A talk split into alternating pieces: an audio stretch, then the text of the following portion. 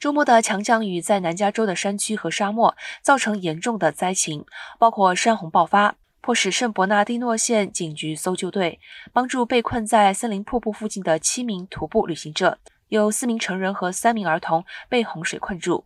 当地警局展开全面营救工作，救援人员首先越过溪流，并安装了绳索系统，这样被困的人员可以一次一个人穿过水流返回。